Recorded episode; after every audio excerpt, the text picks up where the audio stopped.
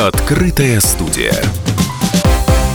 Техническое переоснащение, эффективность деятельности Министерства обороны и патриотическое воспитание граждан. Эти и другие темы стали главными на Международном военно-техническом форуме «Армия-2019».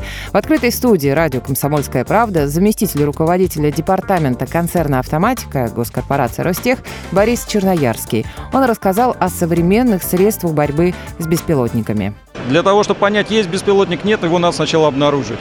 Для этого применяются средства радиолокации, средства радиомониторинга, радиоразведки, средства пеленгации. И уже тогда, когда мы понимаем, что да, беспилотник находится там, где ему не надо, это беспилотник не наш, а чужой, мы применяем средства противодействия. То есть ставим определенные помехи по навигации, по системам управления, сбросу информации. И беспилотники, как правило, садятся, падают, но особо продвинутые улетают обратно в точку запуска. Но наши системы разведки показывают там, где находится и пилот, который управляет таким беспилотником. Поэтому службы правопорядка обычно сразу выезжают на место, где находится пилот, а не там, где находится беспилотник.